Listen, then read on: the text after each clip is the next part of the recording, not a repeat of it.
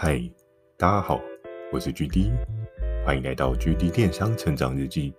透过每周十分钟的电商成长故事，帮助你更加理解电商市场的运作。在上一集呢，有跟大家聊到来自远方的关心。在其实出社会之后啊，你自己的人脉建立。都会在不同的人生阶段有不同的发展。或许有的同事跟你只是短暂的相处，又或许有些同事是跟你长时间的相处。那我觉得每一段的人际关系的建立啊，其实都是不容易的，也会有不同的未来合作机会可能。接下来呢，今天要跟大家聊到的这个主题呢，是我跟丝袜大姐合作关系的建立。从上一次的关心讲到人际关系的人脉链，那其实我们跟合作伙伴也是透过一次一次的聊天、彼此交流，我们开始渐渐熟悉对方的领域，或者是说对方他现在在做什么样的事情。其实有时候在跟某一些合作伙伴聊天的时候，发现他们对于某一些产品的执着，发现他们对于自己商品。的一些品质的控管，以及一些流程上面的要求，其实看一看，作为一个平台的窗口，或者是我今天只是一个单纯的消费者，我都会感到相对安心。因为有一些产品，它是真的需要安心感，你才买下手。可是如果你今天只是一个想要赚钱，然后不顾品质的合作伙伴，那这件事情。也是蛮可惜的，因为通常这样子的电商经营者，往往在后面是很难持续的经营下去，因为你在整个商场上面是不会有一个良好的口碑。那丝袜大姐呢，她主要的类别之前有跟大家分享过，她其实就是在做女性的丝袜类别。那我们在上一份工作的时候，其实就有一些比较密切的关系，其实我们就有一些比较密切的联络。那我们联络的原因呢，主要是因为在当时，虽然服饰那一条线别不是我负责的，可是在我的同事 C 他离开的时候，我的大主管有请我短暂的帮忙协助一下服饰那块的小主管的一些工作，所以其实我有稍稍的接触到这个领域。那在当时呢，这位丝袜大姐其实人还蛮好的，她是住在台南的一间合作伙伴。然后他常常会就是在电话里面跟我们聊说，诶，其实我们的业绩状况还不错啊。那丝袜最近他们推出了什么样新的？其实，在丝袜这个领域呢，台湾其实也还蛮厉害。台湾的纺织类别，其实在世界上面也是有一定的名气哦。是比较可惜的是，台湾的产品比较多，在地的工厂他们会做出很好的产品，但是行销的手法。可能比较没有这么的先进，因为其实像在日本啊，或是在韩国啊，他们的一些相对的那些 Promo 的一些方式，其实都还蛮先进的哦。所以其实，在整个行销的包套策略的状况之下，多半我在当时那一份工作，我们也都会去参考一下，比如说日本啊，或者韩国，他们会有一些。特别的素材，或者是说他们今天的产品怎么样去做呈现？像丝袜，在当时，我相信有买丝袜的女性听众一定很常会遇到一个问题，就是今天丝袜会不会穿没多久，它就勾纱，它就破了？因为你可以知道，今天当一个女生穿着丝袜的时候。那像黑色的丝袜可以很明显的去雕塑你的整个修长的体态，尽管你可能大腿肉很多，但是丝袜其实是有这样的帮补的作用。那在冬天的时候，丝袜更是一个不可或缺的女性百搭商品吧，因为我们可以看到还蛮多人在冬天都会穿黑色丝袜，然后可能外面再搭一些对应的裤子啊，或者是裙子啊。就是丝袜，它其实算是一个女性的配件的备品。夏天可能还好，因为夏天大家就会觉得相对比较闷热嘛，所以其实我不会需要去特别去穿丝袜，除非可能有一些人他的职业是那种柜姐啊、空姐啊，他们本身就有一些基本要求。不然其实多半来讲的话，丝袜这个部分多半是在冬天才会有比较强势的成长可能。那在当时呢，我在上一份工作，我们常常就会讨论，像是那时候日本他们就有一些特别的行销话题。比如说，像是可能有一些人会有听过加压等级的丝袜，因为其实为什么丝袜也要有加压的那个等级？因为加压的等级在当时的那个行销素材有讲到，就比如说你今天是七十 D，呃，一百一十 D，还是两百一十 D，还是甚至有到三百 D，那随着那个 D 数的不同，会造成你的加压的那个力道也不同。那这些加压的力道可以帮助什么？因为我们都知道，在身体的肌肉组织啊，又或是你的脂肪组织啊，当你长时间把它固定在某一个形态的状况之下，它其实可以有效的被雕塑，它不会这么容易的松垮垮。然后更不用说，因为加压的功能，所以你的腿原本可能假设是十寸好了，会不会太粗？因为这个数字我突然没有一个概念。那没关系，我们做一个假设就好。假设你的腿围有，然后你穿着加压的丝袜，可能就是缩到剩七寸之类的。那你整个人的比身材比例看起来就会显长很多。所以其实，在当时呢，加压的丝袜也是一个还蛮强势的需求，尤其是冬天的时候。那我常常跟这个丝袜大姐，我们。有时候会聊，虽然主要的活动案都是我们的小主管去跟他讨论，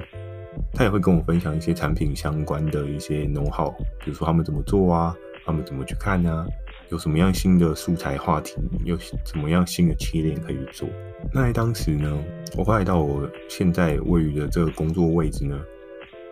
我就跟这个丝袜大姐再次联系起来，因为其实在上份工作大家聊都还蛮好的。他人也蛮客气的，也还蛮 nice 的，所以他常常都会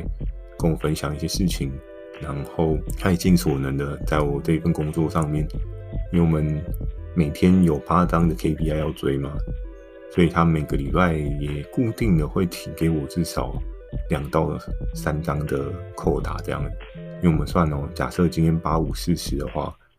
他每个礼拜稳定固定给我三到五张的合约的话，其实也是一个还蛮好的帮补。在当时算是一个基本盘，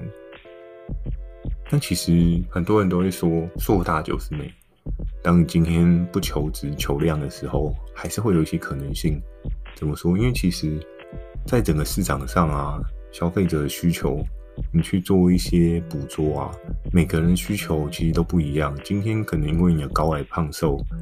又或者是你的一些基本的生长条件不一样。就拿丝袜来讲好了。假设你今天从小到大，你你的妈妈是空姐或柜姐，他们的工作职场当中常常就会穿丝袜。但其实这也是一个隐性的，算是提示，让你自己可能觉得，哎，以后要去工作场合、正式的地方，你也需要穿丝袜。这其实是在国外的一些研究报道有指出哦。其实小时候你看到父母是什么样子，长大你变成什么样子的可能性会很高。所以其实不同的需求就会有不同的可能。尽管你可能小时候没有穿丝袜的需求，但是长大之后，你看到你周遭的同事啊、朋友啊都有穿丝袜，你就觉得嗯，我可能也需要买个丝袜。人有时候就会有一些想要跟别人一样的那种需求。所以其实，在当时呢，这位丝袜大姐她就请他们家的窗口提了很多不同类型的丝袜给我，有轻薄型的，有。耐勾纱的有便宜的，有稍微贵一点的，那各式各样的我们都有去做测试。只不过非常可惜的就是他们家的图片，毕竟是比较早期的合作伙伴，那个图片就是他出货包装上面的图片档，就其实比较没有这么的有吸引力。那为什么上一间公司可以卖得相对不错呢？因为他们本身就有一些美编的后置团队可以去做一些制作，但我后面。就是我目前在这个位置呢，其实他们是没有安排额外的人力资源可以去帮合作伙伴去做对应比较吸睛的图片，因为你要思考的是，我们每天要提八个商品提案，那对于每边的团队来讲的话，他们也是每天至少要编八个产品提案的图片，所以他们那个 loading 已经紧缩到他们没办法去协助合作伙伴去做那些图片。那这个东西有好有坏，所以也没有绝对的对与错这样子。那在丝袜大姐她提给我各式各样不同的款式，其实默默的。有时候还是会有不同的消费者需求，有的人可能真的需要九十 D，有的人需要两百一十 D。那我还记得是说，在夏天的时候，有一年有一个品相，它其实一个礼拜是有给我两到三万的业绩。其实，在那时候对我来讲，也算是一个不错的输出哦。那个品相我到现在还有印象，就是女生的冰凉丝袜，它是可能有带一些凉感纱。不过它那个丝袜主打的第一个特点就是它很很冰凉这样子，然后再加上呢，它就有一个倒三角的类似蝴蝶还是那种针叶树边的那种纹路感，所以它整个看起来的感觉呢是质感还蛮不错的。那对于女性来讲的话，可能会觉得穿这样子的款式出去是一种相对来讲蛮时尚的感觉，然后。它的三角边呢，其实又在做一些比较加工的织法，所以看起来会有一些不一样的渐层感觉。那在当时呢，其实我还没有很熟悉市场需求整个轮廓，所以我能做的事情就像那时候雷恩大帅所说的，反正你就不管，就提就对了。哦，对了，要跟大家讲一下，雷恩大帅是我主管的代称，因为我觉得每次都讲主管，主管。后面其实我人生中还有其他的主管，那这样可能就没有办法帮大家更好的去了解整个故事的轮廓，所以在之后呢，我会简称他为雷恩大帅，因为在到时候对方阵营出来的时候，我也会有一些不一样抗衡名称去做一些 setting，帮助大家更好了解是两个不同阵营的那种感觉。好，扯远了，我们再讲回来。那在当时呢，不同的需求，它可以 take 到不同的消费族群，因为很多人都会习惯稍微逛一下嘛。比如说，他今天广告推给他是 A 款的丝袜，但是这 A 款丝袜可能它是只有肤色的，没有黑色的。那可能他去逛到其他的款式是有黑色的，然后价格又更便宜，那他就会符合他的需求。所以其实，在当时呢，我对于市场需求观察性也是透过。大量的商品的提案，我开始建立起我自己对于商品的一些框架 data。这件事情有好有坏，可是也可以帮你更快的佐证出你自己做的这个决定到底是对还是错。其实我觉得还蛮好的。在接下来要跟大家提到的是我的切身之痛。我记得我之前好像有简单的描述过，但是我好像没有很完整的把整个故事的轮廓去描述完整。就在当时呢，其实丝袜大姐跟我合作还蛮不错的。通常以我的角色来讲，我会希望说，跟我还不错的合作伙伴，我也能够给他们一些效益，我也能够帮他们争取到更多的订单，争取到更多的可能。于是我知道他自己本身在台湾可能有认识一些工厂端，然后我那时候就把我好不容易找到的爆品提供给他。那我当时找到那个爆品，它算是一个陌生领域，就是包包这个领域。那你可能会很好奇的是说，诶，那其实之前 W 姐有做包包，为什么我没有找她？其实也不是说我没有想要去帮 W 姐赚这个业绩，而是在当时 W 姐很认真的帮我去处理了很多的服饰类的商品，所以我会希望她还是 focus 在那个领域。那相对来讲呢，因为其实。丝袜大姐她在做的事情比较偏向是在台湾的那个丝袜的研究生产，所以其实它的 loading 性在我当时的认知，我觉得是比较没有这么大的，所以应该是没有问题。我那时候呢，我就把我想要的这个包包呢，我就丢给了丝袜大姐，然后我就跟丝袜大姐说：“哎，大姐，我跟你讲哦，这个东西真的。”我还蛮看好的，因为我找到的来源，它可能不是台湾这边出产的。那我知道你手上可能也有认识一些台湾的工厂，所以我想说，看你这边如果方便的话，就是帮我去询问一下工厂，那有没有机会打版？甚至你需要对应的 sample，我也可以想办法去找人带回来给你去打 sample 这样子。那其实，在当时我提出这个建议啊，其实丝袜大姐也还蛮开心的，因为毕竟嘛，就是大家合作上面能够有一个互相互利共赢的状况，其实我觉得是做商人来讲都喜欢那个局面啊。那在那时候呢，我提供给他，然后我就跟他说，可这个东西可能要稍微有点快，因为市场上可能还没有人注意到，但是我是比较前端注意到的人。所以我希望你可以帮助我稍微加速一下。然后呢，在当时丝袜大姐过了一个礼拜，她后来没有透过我去拿到这个 sample，而是她自己也有找一些管道去拿到了对应的 sample 到她自己的手上。然后下个礼拜，她就跟我说：“哎、我这边有 sample 了，那我就去找工厂打版。”然后我就说：“哦，太棒了！没有想到还一个礼拜就可以有这样的进展，那应该不用担心了吧？”那在当时呢，就是因为我自己手上也有其他的事情要忙，可能我也需要去追逐我每天的八张合约嘛，然后再加上我也需要有一些新的合作伙伴的开发，所以我那时候我就没有太过 focus 在做这件事情。但是在我心里的深处，这件事情也是一个很重要的，我把它排在一个很重要的位置。我每两天三天就会去问他一次，就是哎，大姐，这个包包好了吗？哎，大姐，这个。东西好了吗？哎、欸，大姐，这个打扮的状况怎么样？然后非常有趣的就是，那时候不知道是什么样的状况，大姐好像有点忙。然后 在有一天我打电话给他的时候，然后说：“哦，那个我现在在忙绕境啊，绕境完了之后，我会再去追后续的状况。”然后这通电话的时间已经是他拿到 sample 的两个礼拜过后的事情了。那我在当时我就想说，哦天哪，怎么都还没有出来？然后再到了下个礼拜的时候，因为我们这边提案商品，我们都需要 sample 去做个 QC 审核通过，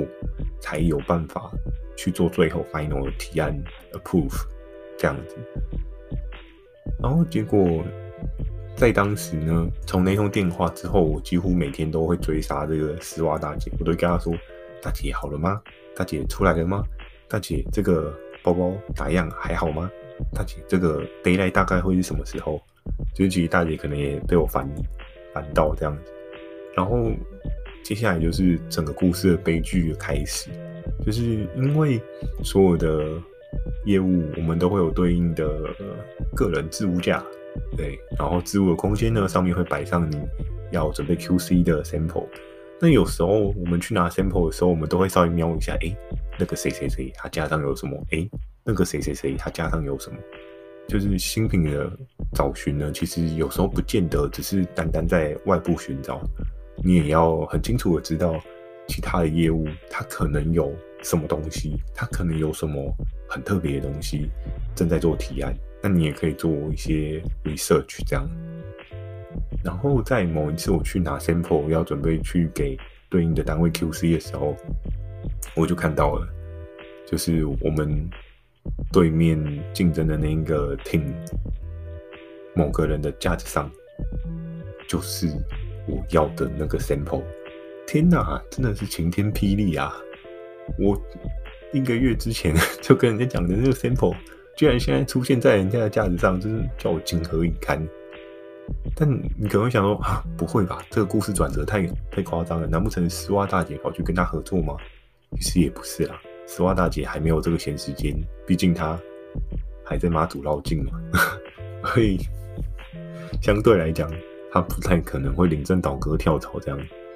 到了后面的时候，因为我那时候看到那个包包的 sample 在人家架子上，我就非常的紧张，我就打电话给丝袜大姐，我说。大姐啊，到底好了没？人家都寄 sample 来啊，嗯，什么时候才要寄过来啊？结果大姐跟我讲说，哦，快快，工厂正在打版。我心想啊，嗯，工厂还正在打版，啊，人家 sample 已经到了，我要怎么样插队？因为我们这边的状况来讲的话，就是同一个同个相同的产品，如果假设其他的提案业务已经送审了，那如果你要想要上家去赚这个业绩呢？你的合作伙伴必须要能够跟他 fight，你才能够去拿到这个业绩。而且在当时呢，对于先提的合作伙伴，还有一些优惠条款，就是他可能会有一些防护罩，是没有办法被破解的，所以就会造成你今天其实你先插旗跟后插旗会有一个很强的优势。在当时呢，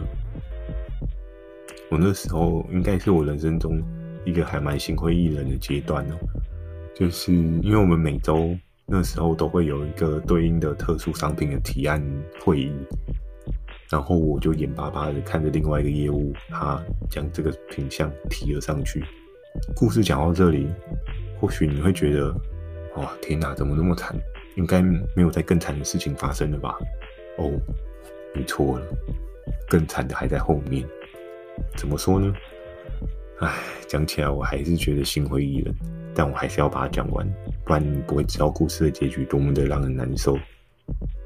在那一次的提案活动当中呢，对应的业务他也去提出了这个产品，希望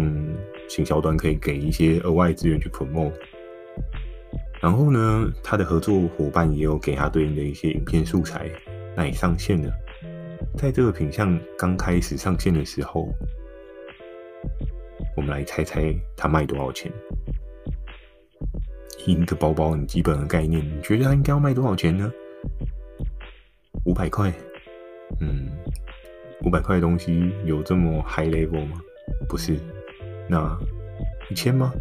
哦，一千的包包是不是有点贵啊？也也不一定哦。那是一千，一千是最后正确的数字吗？也不是。我直接跟大家讲，最后这个包包的定价是多少？我记得当时的定价是两千出头，然后。你以现在电商经营状况来讲，你就会想，啊，怎么可能两千出头的包包？两千出头的包包，大家很厚压吗？怎么买得起？最可惜的，最让我惋惜的一件事情是，那个包包它一个礼拜卖三十万，两千出头的包包，等于是一个礼拜它卖了一百五十个 piece，然后这个业务就捞到了三十万的营业额，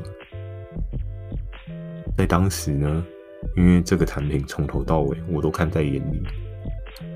更重要的是它的利润点有多少，我一清二楚。因为我知道他的进货状况是怎么样，而且更有趣的一件事情是，我有去推算，如果丝袜大姐做的话，她每笔订单的进货力绝对会超过她卖至少二十双丝袜的利润。讲到这里，如果你是一个合作伙伴的角色，又或者是你是电商平台的窗口的角色，你会不会觉得真的很闷？对，我那时候就是这么闷，是 闷到炸掉了，你知道吗？哎，我人生好不容易有一个自己从头到尾挖起来的大档，然后就这样子，眼睁睁被人家给这样子拿走。当然也是我自己不给力啊！当初没有做好对应的策略，我丢给丝袜大姐去做，但是我没有去思考到